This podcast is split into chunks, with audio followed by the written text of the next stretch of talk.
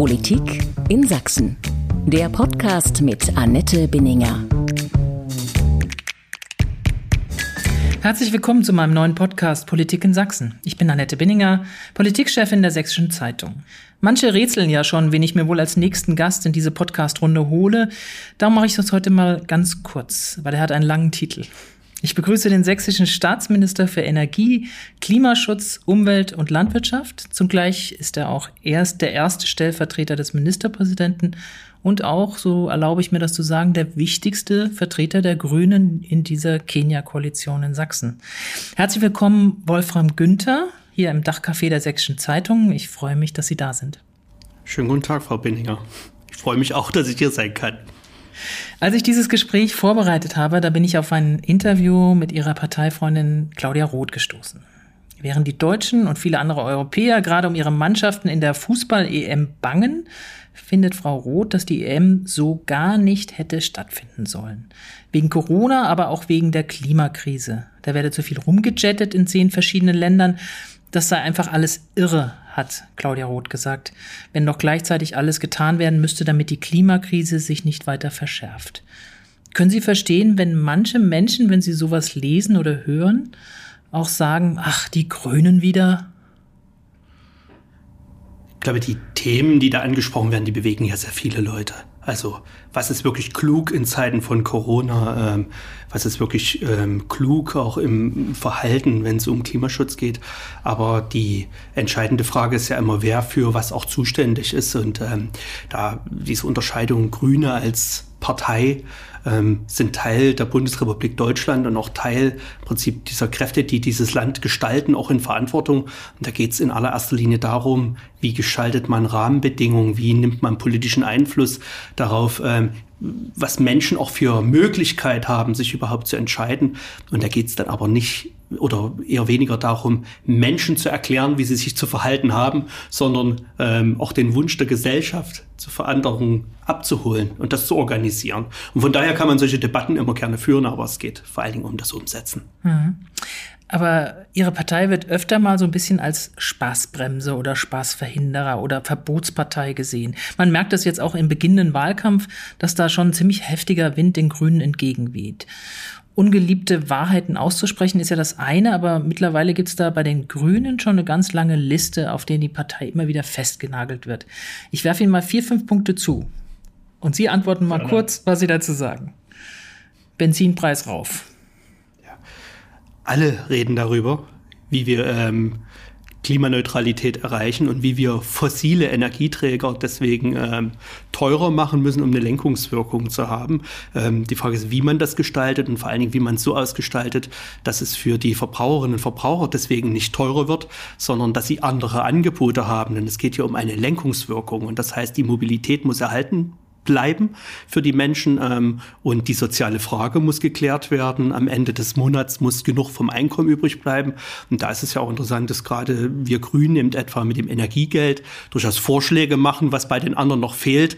Und deswegen geht es hier um einfach lenken. Und äh, ja.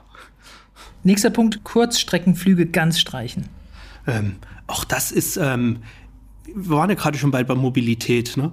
Ähm, es gibt so viele Strecken, da ist es um so vieles effizienter, wenn man das etwa mit einer ordentlichen Bahnverbindung hinbekommt. Ähm, der Frage stellen sich ja auch mittlerweile selbst nicht nur die Bahn, sondern auch Fluggesellschaften selber, die überlegen, ob das noch ein schlauer Weg ist, mit diesen Kurzstrecken ähm, umorganisieren. Aber da bin ich wieder bei dem, was ich ganz am Anfang gesagt habe. Es geht um die Rahmenbedingungen. Ähm, ich muss den Menschen die Möglichkeit geben, wählen zu können und es muss genügend Angebote geben, eben auch für nachhaltige Lösung. Und das ist eine andere Diskussion, als aus dem Status quo heraus zu sagen, das und das soll aber nicht mehr gehen, wenn sich alle fragen, na, wie soll es denn dann gehen? Und genau das ist die Aufgabe. Und das, um es auch noch kurz anzuschließen, ist eben genau das, was uns Grünen auch oft so umtreibt, dass diese Themen oft so lange ausgesessen worden sind. Man hat sich eben nicht um die Alternativen gekümmert, sondern das ganze Thema versucht abzumoderieren politisch, ähm, aber ist der Lösung dadurch ja keinen Schritt weiter näher gekommen und hat die Probleme ja dadurch nicht nur ausgesessen, sondern häufig erst noch richtig richtig verstärkt. Ein Klassiker, den werfe ich Ihnen auch noch an den Kopf, bevor wir dann gleich einsteigen in das äh, weitere Gespräch.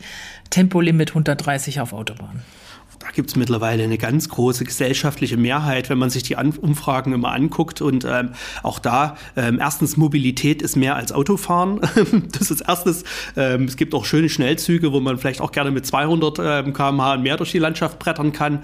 Und ähm, vor allen Dingen ist es ähm, aber auch wieder eine Frage Verkehrsfluss. Wir wissen auch von allen Verkehrsplanern, dass ähm, dieses ganz schnell und beschleunigen, aber oft viel schädlicher ist und ähm, eine wesentliche Ursache auch für Staus ist, dass man also die Gesamtreisegeschwindigkeit erhöht, wenn man bestimmte Tempolimits einzieht. Deswegen gibt es viele vernünftige Gründe dafür, mal jenseits von noch Unfallgeschehen etc., was uns ja auch alle interessiert. Aber Sie wären schon für alle diese Punkte, die ich jetzt aufgezählt habe, wo Sie sagen, ja, ist richtig, müsste schnellstens kommen? Ja, aber eben als Teil einer Gesamtlösung. Wie gesagt, ähm, Mobilität ist nicht eine Frage der Geschwindigkeit auf Autobahnen, sondern Mobilität ist eine Frage, wie viel Platz gibt es im öffentlichen Verkehrsraum für das, was wir in allererster Linie sind, nämlich Menschen, die laufen, Familie. Das ist auch wieder eine soziale Frage. Wer fährt denn durch eine Stadt oder irgendwo mit dem Auto ähm, und wer muss einfach laufen, dass es öffentliche Verkehrsangebote gibt, dass ich mit dem Rad sicher eine Straße benutzen kann, dass ich ähm, mit dem Zug wohin komme und natürlich, dass ich dann auch im Gesamten, ähm, was Autofahren anbelangt, ähm, eine Stelle habe, ob das Carsharing ist, ob das das eigene Auto ist, äh, wo man steht. Das alles zusammengenommen macht Mobilität aus, macht eine Gesellschaft aus. Und da ist so eine Geschwindigkeitsfrage ähm, ganz schnell eine Randnotiz in einem Gesamtkonzept. Und das ist quasi das, was man immer wieder so versucht, Grüne dann auf einen so einen Punkt zu minimieren, der so völlig schräg vom eigentlichen Thema versucht abzulenken. Und warum versucht man das? Weil man sich nämlich dieses Thema, wie man öffentliche Räume menschenfreundlich gestaltet, wie man Mobilität insgesamt organisiert und nicht nur die individuelle, sondern ganz wesentlich auch ähm, den Güterverkehr, den Schwerlastverkehr, der ja viele Probleme erst schafft, sowohl in den Kommunen, Durchgangsstraßen, ähm, öffentlicher Platz, wer dort steht, als auch in den Fernstraßen, wo der eigentliche Stau herkommt. Ne? Das hat ja was damit zu tun, dass die Güter auf der ähm, Straße der Bundesautobahn transportiert werden. Und das hat man jahrelang ausgesessen, dort eben einfach nicht investiert, sogar noch, sogar noch Infrastruktur abgebaut. Und wenn dann das Thema aufgerufen wird, dann pickt man sich eine Facette raus, die ein vermeintlicher Aufreger ist. Aber vielleicht auch das nur ganz kurz, weil Sie mich ja konfrontieren mit solchen Vorwürfen. Ich merke, dass das bei immer mehr Menschen einfach ähm, schlichten Gähnen auslöst, weil das Themen sind, die man jetzt schon seit fünf, seit zehn, seit 20 Jahren ähm, durch die Manege gejagt hat. Und ähm, wenn das früher vielleicht noch bei der einen oder dem anderen noch mehr verfangen hat, mittlerweile wollen die Leute selber Lösungen. Ne? Und das ist ja vielleicht auch ein, ein Grund deswegen, warum Grüne so einen Auftrieb Karate haben. Das haben sie ja genau wegen dieser Themen und weil die ja. Menschen sich danach sehnen, dass endlich die Themen bearbeitet werden. Und da kann man dann schon wieder froh sein, wenn überhaupt, wenn es um Mobilitätsthemen geht, weil das wie jetzt die Chance gibt, darauf hinzuweisen, was das eigentliche Problem ist. Aber man merkt doch auch immer wieder, dass jetzt gerade, wo es auf die Wahl zugeht, dass genau diese Themen auch immer wieder gepickt werden, um zu sagen, die Grünen sind noch nicht erwachsen, um mitzuspielen auf der großen Bundesbühne. Auch da. Ähm, ärgert Sie das? Nein, das ärgert mich überhaupt nicht. Ähm, das wie gesagt, Grüne stehen für Themen, die die Menschen bewegen. Und ob das Fragen der Mobilität sind, ob das Fragen tatsächlich des Klimaschutzes ist, ob das Fragen ähm, der Biodiversität, Artenvielfalt unseres, unserer natürlichen Lebensgrundlagen sind, ne? ob das Verbraucherschutzfragen sind, ob das endlich dieses Auflösen von ähm, Wirtschaft, gegen ähm, Naturschutz oder Ökologie, Ökonomie, das sagen, die Leute sind es leid, die wollen, dass die Zielkonflikte gelöst werden und angegangen werden. Und dafür stehen Grüne. Und ähm, das wollen immer mehr Menschen, die fordern das ein. Und ähm, deswegen haben Grüne, weil sie die Themen seit Jahren besetzen, so einen Auftrieb. Und man merkt, dass es einfach den politischen Mitbewerbern mittlerweile Himmelangst wird, weil tatsächlich es eben darauf rausläuft. Entweder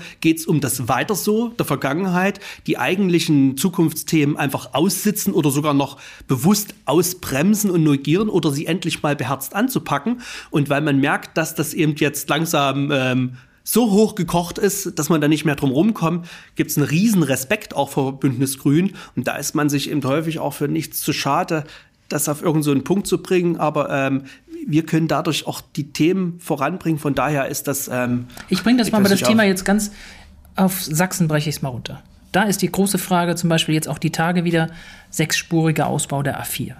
Da haben ganz viele in Sachsen ein großes Interesse daran. Die Grünen glaube ich nicht.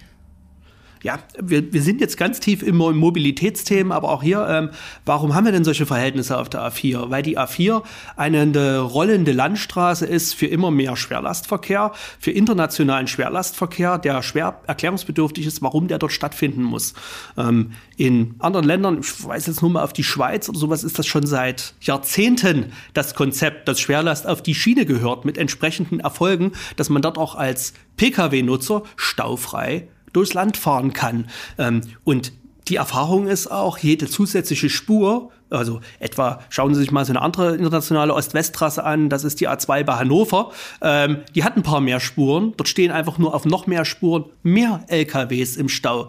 Deswegen wird man dieses Verkehrsproblem nicht lösen können mit immer noch mehr Spuren. Wir haben uns im Koalitionsvertrag übrigens dazu verständigt, deswegen werden wir hier gar nicht dagegen anarbeiten, aber es ist nicht die Lösung der Probleme. Wenn Sie mich schon fragen, sondern die Lösung der Probleme wäre, Schwerlastverkehr anders zu organisieren. Der gehört auf die Schiene und wir brauchen auch da, das ist eine enge Verzahnung, auch überhaupt wie unser Wirtschaftssystem funktioniert. Vieles, was da nämlich von A und B hin und her gekurvt wird, müsste vielleicht gar nicht von A nach B quer durch Europa im Zickzack gekurvt werden, sondern da geht es auch darum, wie können wir denn auch bestimmte Wertschöpfungsketten in der Wirtschaft wieder regionalisieren, auch für viele Produkte. Also ganz viele Ansatzpunkte wo wir ein nachhaltigeres System brauchen. Und da ist die A4 nicht die erste Lösung. Aber das hilft den Leuten jetzt erstmal akut nicht weiter. Ja, aber auch der Ausbau der A4 ist eine Frage von Jahrzehnten, ehe der kommt. Das hilft ihnen auch akut nicht. Und die Frage ist doch, ähm, investiere ich in ein System, von dem ich jetzt schon weiß, dass es eigentlich falsch ist? Und investiere immer mehr, mehr dort rein? Oder investiere ich mal langsam in die Systeme, die tatsächlich die Probleme an der Wurzel greifen. Und das heißt, investiere ich in ein anderes Mobilitätssystem, investiere ich in ein anderes Logistiksystem, in ein Fertigungssystem gemeinsam mit der Wirtschaft. Und ähm, da hilft vielleicht auch wieder die Diskussion auch über Klimaschutz, weil sie das Problem nochmal aus einer anderen Perspektive ähm, hört, nämlich wie wir unsere Mobilität organisieren. Und ähm, das würde auch den Menschen langfristig helfen, die dann vielleicht mal wirklich staufrei mit ihrem Pkw diese Autobahn benutzen wollen. Und wenn wir nämlich diese Probleme gelöst haben, dann könnten die das in den Jahrzehnten, in denen die neue Spuren gebaut werden, dann vielleicht auch tun, weil bis dahin die Autobahn leer wäre. Trotzdem schlägt den sächsischen Grünen auch bei diesen Themen immer ein großes Misstrauen aus der Bevölkerung entgegen, hat man den Eindruck. Gerade bei den Bewohnern, Anwohnern entlang dieser Autobahnstrecken oder Bundesstraßen, die zu viel befahren sind, woher auch immer dieses Problem sich aufgestaut hat und was da die Gründe sind. Äh, akute Hilfe erwarten sich viele nicht von den Grünen in solchen Fragen. Ähm, ich würde dem jetzt auch mal widersprechen, ähm, dass sich die Leute nicht akute Hilfe von den Grünen versprechen. Ähm, es gibt ganz viele Themen, die die Menschen hier bewegen. Und ähm, wenn ich mich allein, die A4, ne, da sind wir ganz tief auf einmal in der Lausitz drin, Strukturwandelregion. Ne? Und wir kommen aus einer Zeit, wo quasi regierungsamtlich verkündet wurde, das ist also erst wenige Jahre her, dass das eine Braunkohleregion ist und alles andere ist doch Quatsch. Ähm, und irgendwelche Strukturwandelfragen stellen sich vor diesem Hintergrund gar nicht. Ähm, und da waren es die Grünen, die darauf hingewiesen haben und die im Übrigen auch schon vor einem Braunkohlekompromiss schon 2017 etwa ähm, zusammen mit Brandenburg diese Seite ähm, Konzeptpapiere erstellt haben. Und, ähm, und wenn man jetzt etwa den Lausitz-Monitor sich anguckt, was die Leute bewegt, das sind auf einmal selbst Fragen des Klimawandels und wie man sich damit stehen, ganz weit oben. Und das sind genau die Themen, an denen die Grünen schon lange dran sind. Deswegen ähm, empfinde ich und erlebe das auch zunehmend mehr, dass Grüne ähm, tatsächlich als Problemlöser gesehen werden, dass da groß, eine ganz große Erwartungshaltung ist, auch hier in Sachsen, und dass wir im Prinzip den Auftrag übergeholfen kommen, ähm, das, was hier jahrzehntelang ausgesessen worden ist, nicht angegangen worden ist, jetzt wirklich anzugehen, wo wir immer eher die Botschaft bringen müssen, ähm, dass so ein schwerer Tanker, der viele politische Felder sind, der eine gewisse Richtung gefahren worden ist, jahrelang, nicht von heute auf morgen sich in eine andere Richtung bewegen lässt. Aber wir sind dort dran. Ein großes Thema, Sie haben es schon angesprochen, Strukturwandel, Ausstieg aus der Kohle, die große Energiefrage. Wir sind auch aus der Atomkraft ausgestiegen. Jetzt erleben wir gerade mit, dass die AfD versucht, wieder auf die Atomkraft zu setzen. Und man merkt, dass da einige der Bevölkerung sagen, ja, war doch alles einfacher. Wir hatten Atomkraft, es war billiger Strom und so weiter. Auch das ist eine Frage, wo die Grünen, glaube ich, noch viel Überzeugungsarbeit leisten müssen. So sieht's aus, weil viele Menschen das vor allen Dingen auf ihrer Stromrechnung natürlich Angst haben zu bemerken. Ja, das sind, das sind die Vorbehalte gegen Grüne.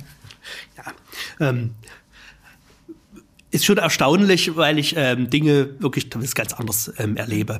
Ähm, ich erlebe eine riesen Erwartungshaltung an uns Grüne, ähm, bestimmte Themen endlich anzugehen. Dazu gehört insbesondere auch die Energiewende. Äh, da stimme ich Ihnen zu. Ich glaube, das ist ein großer Problemstau über die über Jahrzehnte an, aufgelaufen, wo jetzt in dem Sinne auch wirklich jemand gesucht wird, und das scheinen auch die Grünen zu sein, der das angeht.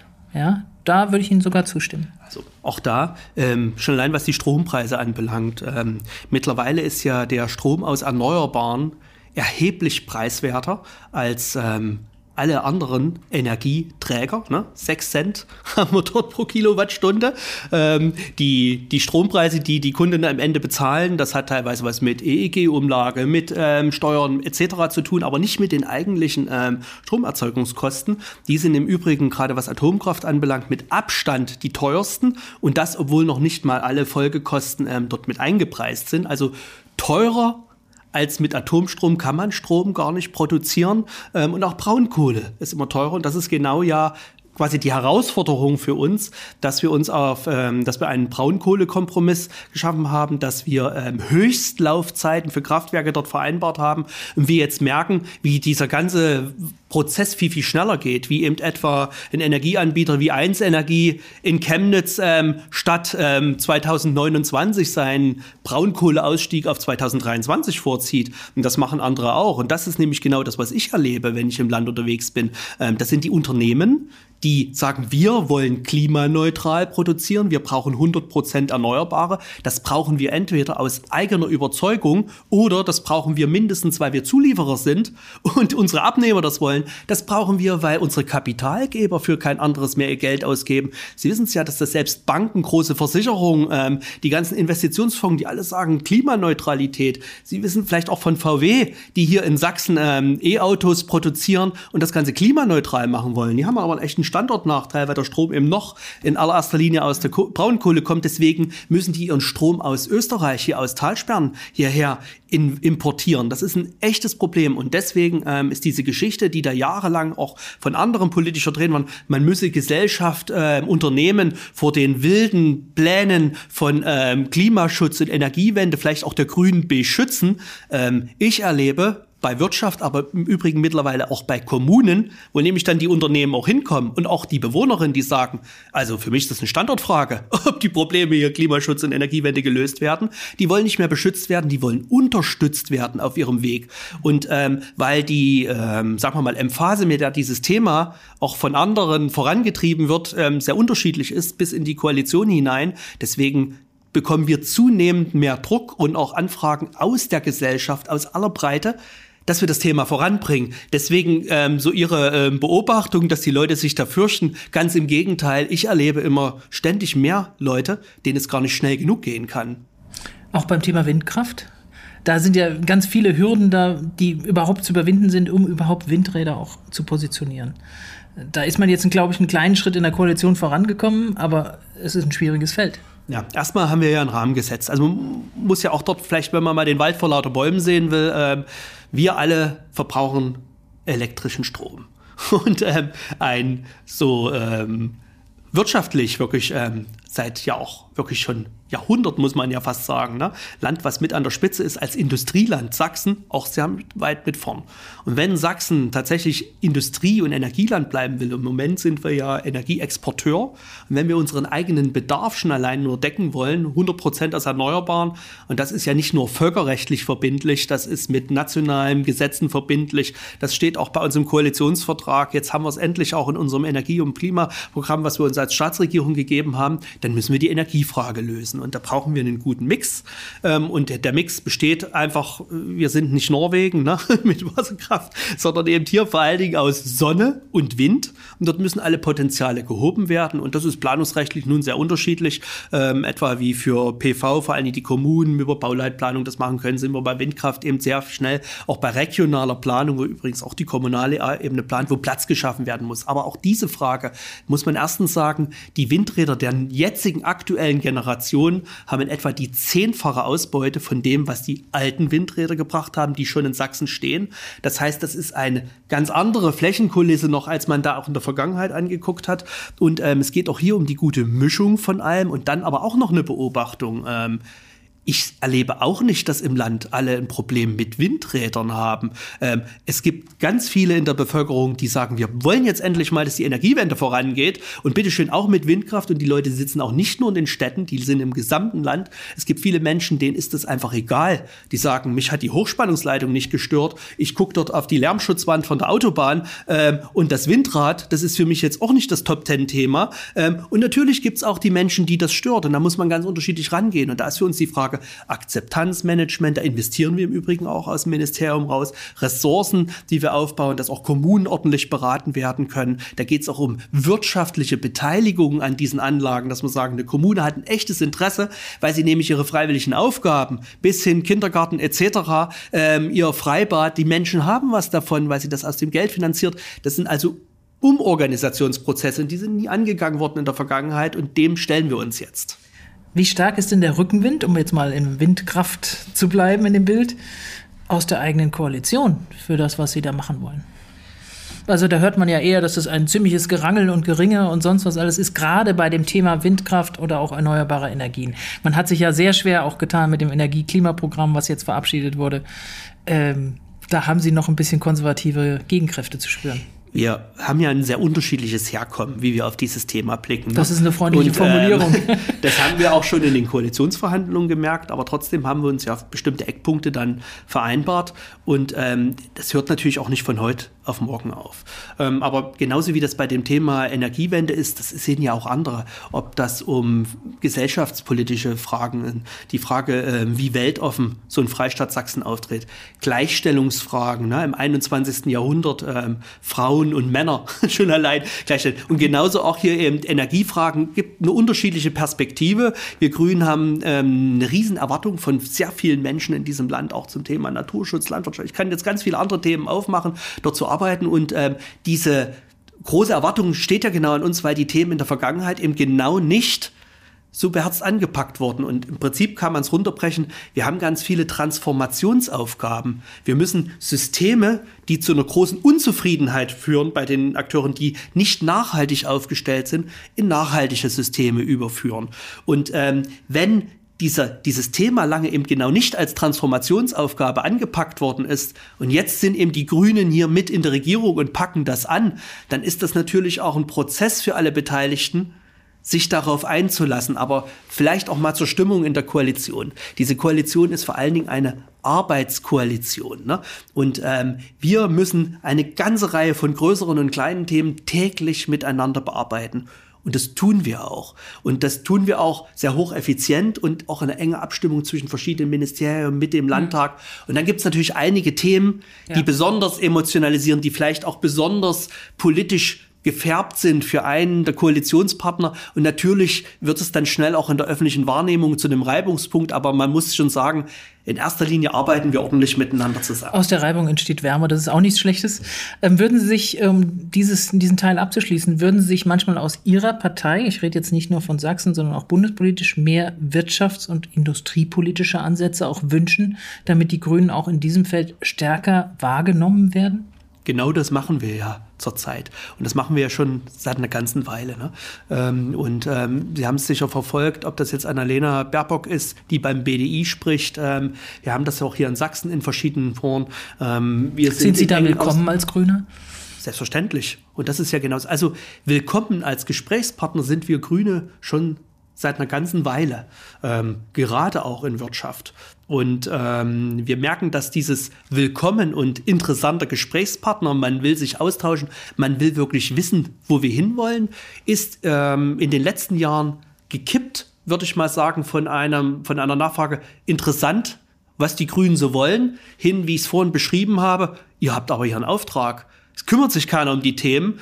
Ähm, wir aus der Wirtschaft wollen, dass jemand diese Themen angeht. Und wenn es kein anderer macht, müsst ihr Grünen das machen. Und es geht genau um diese Auflösung zwischen nicht Ökologie, Soziales oder Ökonomie, wirtschaftlich, sondern es funktioniert nur, wenn es gemeinsam gelöst wird.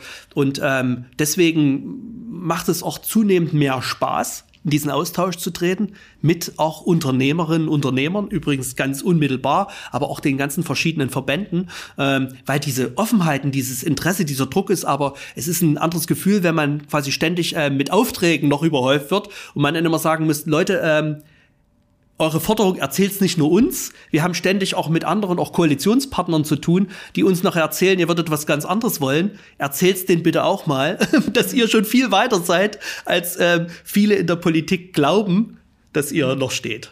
Herr Günther, ähm, kommen wir noch mal auf das, äh, was diese Koalitionsregierung in Sachsen ausmacht. Ähm, Sie sagten schon, wir arbeiten da gut miteinander. Natürlich gibt's mal Reibungspunkte. Als die Koalitionsregierung in Sachsen zustande gekommen ist, haben sich viele äh, gewundert und gefragt, und warum denn die Grünen so kein klassisches Schlüsselressort, jedenfalls das, was bisher als Schlüsselressort galt, für sich beansprucht hat. Also das war Inneres, Finanzen, Wirtschaft oder Kultus. Das galten so als die, das waren so die klassischen Schlüsselressorts eigentlich bisher in Sachsen, die auch eisern verteidigt worden waren von, von der CDU beziehungsweise von CDU und SPD. Warum nicht? Ähm, auch da teile ich gar nicht Ihre Einschätzung. Das erste ist, ähm, wenn man angesichts der aktuellen Top-Themen, und das ist im Übrigen auch in allen Umfragen, ähm, wenn Corona gerade nicht vorne liegt, ist es der Klimaschutz. In Umfragen der gesamten Gesellschaft ähm, ein Ministerium, was sich um Klimaschutz auch im Namen schon kümmert, was die Energiewende, die die Grundvoraussetzung dafür ist, dass hier Wirtschaft funktionieren kann. Also das ist die, die Basis, die ähm, ein Ministerium, was sich um unsere Ernährung kümmert, auch da eine Transformation, wie wir was Landwirtschaft, Ernährung hinbekommen, zu einem nachhaltigeren ähm, System gelangen und um die Umwelt im eigentlichen Fragen, ähm, ob das so ein bis hin zum Naturschutz, Artenvielfalt. Wir stecken im größten Artensterben seit Aussterben der Dinosaurier Dinosaurier. Auch das eine Frage. Wir Menschen stehen an der Spitze der Nahrungspyramide und die Basis bröckelt gerade weg. Das ist also mehr als nur Kernministerium und genauso begreifen wir das auch. Also das ist eines der wirklich wichtigsten Ressorts, die wir haben, weil es hier um die Lebensgrundlagen, um die Daseinsvorsorge bis hin zur Wasserversorgung, die uns alle anbelangt. Im täglichen Leben, alle Unternehmen brauchen das Wasser. Ähm, Ressourcenschutz, ne? Bei uns liegen ähm, alle Kreislauf-Abfallthemen im Haus. Das ist also ein, ein Kernressort. Und zweitens haben wir auch von den selbst konservativ früher geguckt, was klassisch ist, ähm, Justiz ähm, als grünes Ressort. Im Übrigen ein ganz wichtiges Ressort, weil es nichts gibt, was in dem Kabinett beschlossen wird, was nicht einer tiefen juristischen Prüfung braucht und auch wie die Justiz funktioniert, wie Rechtsstaat funktioniert. Und das Ganze jetzt auch endlich erweitert, damit Sachsen im 21. Jahrhundert ankommt, ähm, um eine ordentliche Europazuständigkeit, die in dem Ministerium, früher war es in der Staatskanzlei mit, ähm, die ähm, Gleichstellungsfragen, die jetzt dort mit vorkommen. Also wir haben tatsächlich deutlich Kernressorts hier ähm, in der Hand. Und ähm, das gibt uns ja auch die Möglichkeit, tatsächlich hier ordentlich auf Augenhöhe dieser Koalition mitzuregieren. Sie haben schon ein bisschen angedeutet, wie Sie die Arbeit in der Koalition empfinden. Ähm, kürzlich war Sozialministerin Petra Köpping hier und hat gesagt, auch gerade in der zweiten Corona-Welle hätte sie manchmal ein bisschen vermisst, die Team, teamorientiertes Zusammenarbeiten in dieser Regierung. Wie empfinden Sie es denn? Oh, wenn ähm, meine Kollegin Petra Köpping ähm, darüber spricht, ähm, ähm, gibt es nicht wenige Anlässe, wo sie auch deutlich etwa die Unterstützung ähm, aus den Grünen Häusern, gerade auch äh, meines Ministeriums anspricht, weil wir ähm, etwa auch im erheblichen Maße Personal mit abgestellt haben. Und das, obwohl das Ministerium, gerade das Umweltministerium, über letzten Jahrzehnte immer so ein bisschen die Abbau, die Sparbüchse der Staatsregierung war auch ein Zeichen der Wertschätzung genau für die Themen, die ich jetzt angesprochen habe. Das galt also, immer so ein bisschen nur, als Übungsressort. Na, wenn man sich das überlegt, ähm, vor ähm, über 20 Jahren, ähm, nur damit Sie die Zahlen mal hören, ähm, haben in dem Ministerium und den nachgeordneten Behörden etwa 7000 Menschen gearbeitet und die hat man eben auf unter 4000 zusammengespart ähm, und gleichwohl war es uns wichtig, ähm, hier solidarisch auch mit dem Sozialministerium, was im Übrigen auch immer eine Sparbüchse gewesen ist, ähm, personell mitzuarbeiten. Und wir haben auch genügend gemeinsame Themen, ähm, etwa ähm, was die Tierhaltung anbelangt, was aber auch gerade jetzt diese afrikanische Schweinepest, ähm, da geht es um Jagdthemen, da geht es um Schweinehaltung, Themen, wo wir sehr eng zusammenarbeiten. Also von da, ich habe mich auch immer gefreut, dass die Kollegin Köpping das auch öffentlich immer gesagt hat. Dass wir mhm. sie da unterstützen. Sie sehen überhaupt kein Problem in dieser Koalition. das heißt keine Probleme. Oder Sie ähm, wollen sie nicht benennen. Ähm, ich hatte Ihnen ja auch schon gesagt, dass es oft sehr unterschiedliche Blickwinkel gibt, äh, wie auf Themen geguckt wird. Und ähm, das kann man als Problem begreifen, man kann es aber auch als Chance oder als Reichtum begreifen. Ähm, die, eine Koalition aus drei Parteien, die ja auch ein unterschiedliches Herkommen haben, die auch für unterschiedliche Themen auch in der Gesellschaft stehen, ähm, ist doch eigentlich ein Teil unserer gesellschaftlichen neuen Normalität. Die Leute sind nicht mehr an einfachen Parteilagern, sondern die Menschen überlegen sich viel, viel mehr Menschen als früher oder fast die Mehrheit überlegt sich bei jeder Wahl, wo sie ihr Kreuz machen. Ähm, die wollen, dass ihre Themen sich widerspiegeln. Und das geht quer durchs Land. Und da gibt es nicht nur Stadt, Land, ähm, ähm, wie sozialer Status ist, was einen sonst an Themen sind. Und all das muss sich widerspiegeln in einer Regierung. Und deswegen ist das eine riesige Chance, dass diese Staatsregierung drei durchaus so unterschiedliche Parteien hat, die sie tragen, dass sich auch so viele Menschen mit ihren Themen dort wiederfinden können in dieser Staatsregierung. Ich bohre dann da nicht weiter. Wenn ich merke, dass Sie schon da sehr diplomatisch und nach außen hin sagen, sind wir geschlossen, dann bohre ich da gar nicht weiter und versuche da gar nicht mehr rauszukriegen. Auch wenn man das ja neulich mal beim Ministerpräsident Kretschmer ein bisschen anders erlebt hat, als er sehr deutlich ausgeteilt hat in Richtung Grüne, in Richtung SPD und da auch die Empörung erstmal groß war. Na, was heißt Empörung? Ähm, auch das, so haben wir ja fast angefangen. Ähm, was man da so an Vorwürfen gehört hat über die Grünen, das war einfach die Mottenkiste. Das die funktioniert aber offenbar noch. Nein, ich funktioniert nicht mehr. Wenn das in der Vergangenheit noch genügend Leute angesprochen hat, waren jetzt die Rückläufe. Man musste sich allein mal die Leserbriefe in der Leipziger Volkszeitung im Konkurrenzblatt äh, angucken, wie die darauf reagiert haben die, die, Leute haben alle mit dem Kopf geschüttelt und haben gesagt, wie kann denn jemand, der jahrelang bestimmte Themen wie die Energiewende schlichtweg ausbremst, ähm, sich jetzt beschweren, dass einer das Thema beherzt angreift? Nein, es hätte schon viel früher gemacht werden müssen. Und deswegen funktionieren die Stereotypen nicht. Und die, die Antwort ist da auch, warum können sich denn, ähm, wenn man die, ähm, wenn es Umfragen gibt, was Menschen sich vorstellen können, wen sie wählen oder wen sie sich theoretisch vorstellen könnten zu wählen, dann sind die Fragen, werden sich theoretisch vorstellen können, bei Bündnis Grün am allergrößten das Reservoir der Menschen, die sich das, die sich Bündnisgrün als Problemlöser äh, vorstellen können, sind die meisten Menschen. Und das hat doch Gründe. Und das hat genau funktionieren die alten Stereotypen nicht mehr. In Sachsen gab es schon vor ein paar Jahren mal ganz kurz ein Zeitfenster oder eine Überlegung, eine, ein, eine Nuance, eines Hauch ein, von einer Überlegung für ein schwarz-grünes Bündnis. Wäre das zu früh gekommen damals und können Sie sich jetzt vorstellen, auf Landesebene schwarz-grün und auf Bundesebene schwarz-grün. Prinzip, wie, was in der Vergangenheit gewesen ist, fast müßig. Also auch in anderen Bundesländern, äh, ich erinnere nur an Sachsen-Anhalt, äh, haben ja Bündnisgrüne auch schon viel früher mitregiert und ähm, ja auch ordentliche Ergebnisse vorgelegt. Aber es waren andere Zeiten und ähm, es ist ein Unterschied, ob man tatsächlich ähm, eher so eine kleine Randpartei ist wie in der Vergangenheit oder ob man jetzt tatsächlich einen viel breiteren gesellschaftlichen Auftrag hat. Und ähm, das sind alles Dinge, die sich bei Wahlen entscheiden. Ne? Wir sind ja da nicht festgelegt. Ähm, mit allen demokratischen Parteien koalieren wir grundsätzlich. Deswegen ähm, ist auch Schwarz-Grün, Grün-Schwarz, ähm, das ist auf Bundesebene, auf Landesebene, sind das alles Dinge, die in der bundesrepublikanischen Normalität angekommen sind. Und ich bin auch wirklich dankbar, dass diese Zeiten von diesem Lagerdenken dort vorbei sind. Es geht um die Themen. Und wir Bündnisgrüne haben jedes Mal gesagt, so haben wir das auch bei den Koalitionsverhandlungen hier in Sachsen gesagt, ähm, wir koalieren nicht einfach nur, weil es rechnerische Mehrheiten gibt, sondern es geht um Themen. Und das klären wir in den Sondierungen und das klären wir in den Koalitionsverhandlungen und dann legen wir das unserer Mitgliedschaft vor, ob das funktioniert. Ein Thema ist ein ziemliches Trendthema gewesen zwischen Schwarz-Grün ähm, die letzten ein, zwei Wochen. Da geht es um das Schicksal der georgischen Familie Imalischwili die mit sieben Kindern in der Nacht vom 10. Juni ziemlich, ja, ziemlich brutal von der Polizei abgeholt wurde zu Hause und abgeschoben wurde. Sie haben sich da auch sehr deutlich geäußert, dass sie das eines zivilisierten Landes für unwürdig gehalten haben und haben das auch nochmal im Kabinett angesprochen. Die Frage ist, und jetzt? Hält man das aus? Sind Sie da enttäuscht vom Ministerpräsidenten oder ist da noch was zu erwarten oder ist es das gewesen?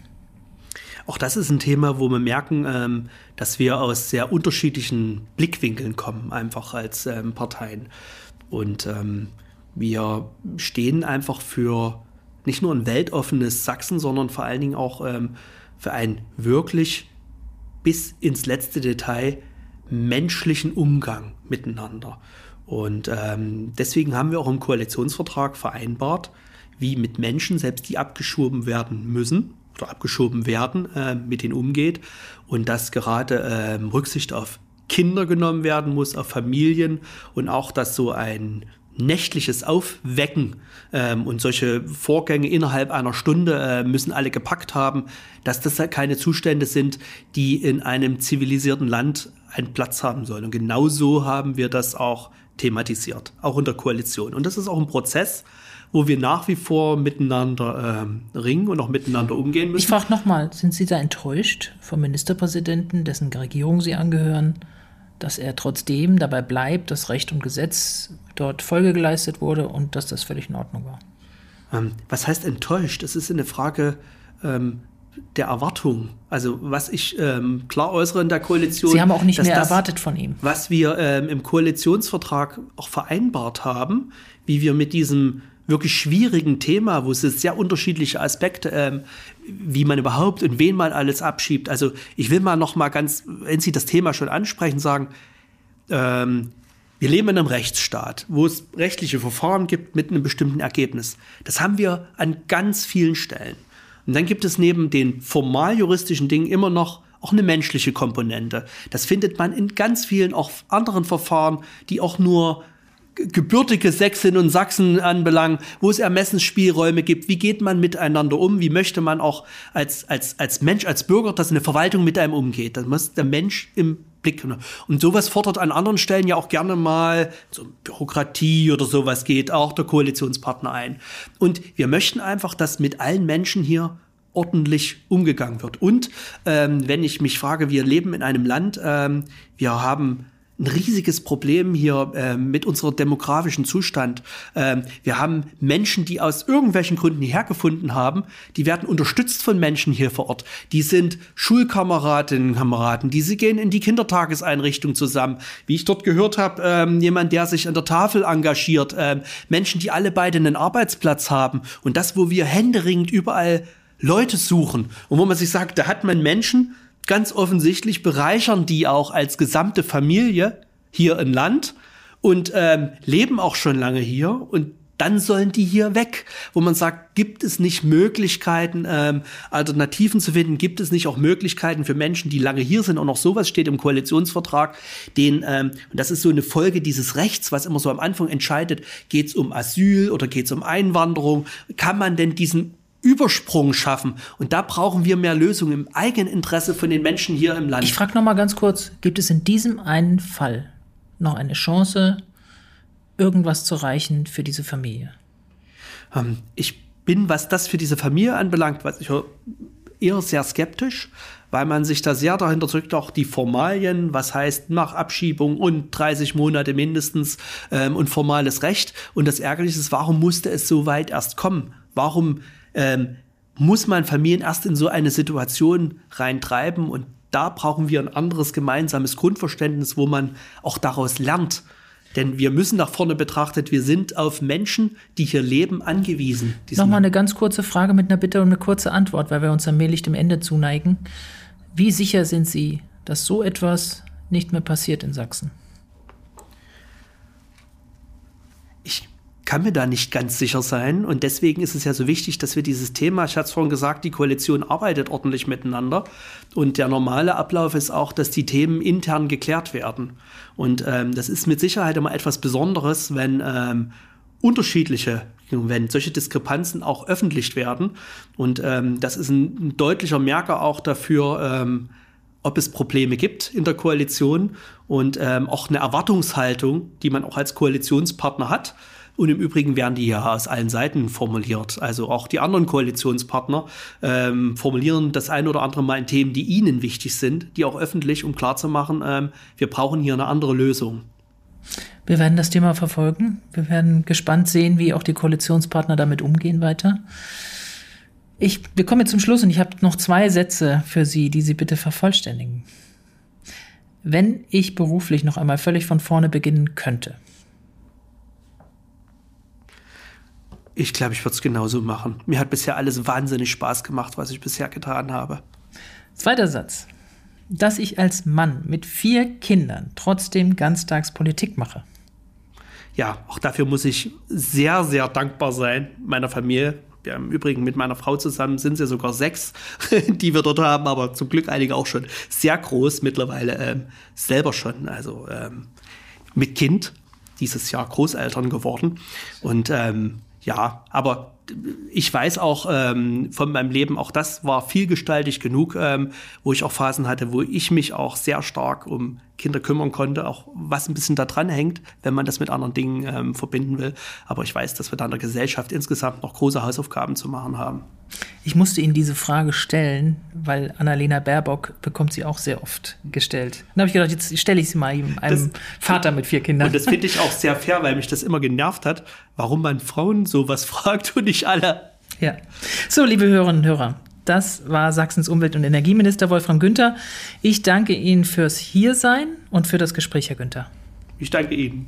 Das war die vierte Folge meines neuen Podcasts Politik in Sachsen. Wir hören uns wieder in der kommenden Woche. Dann wieder mit einem spannenden Gast.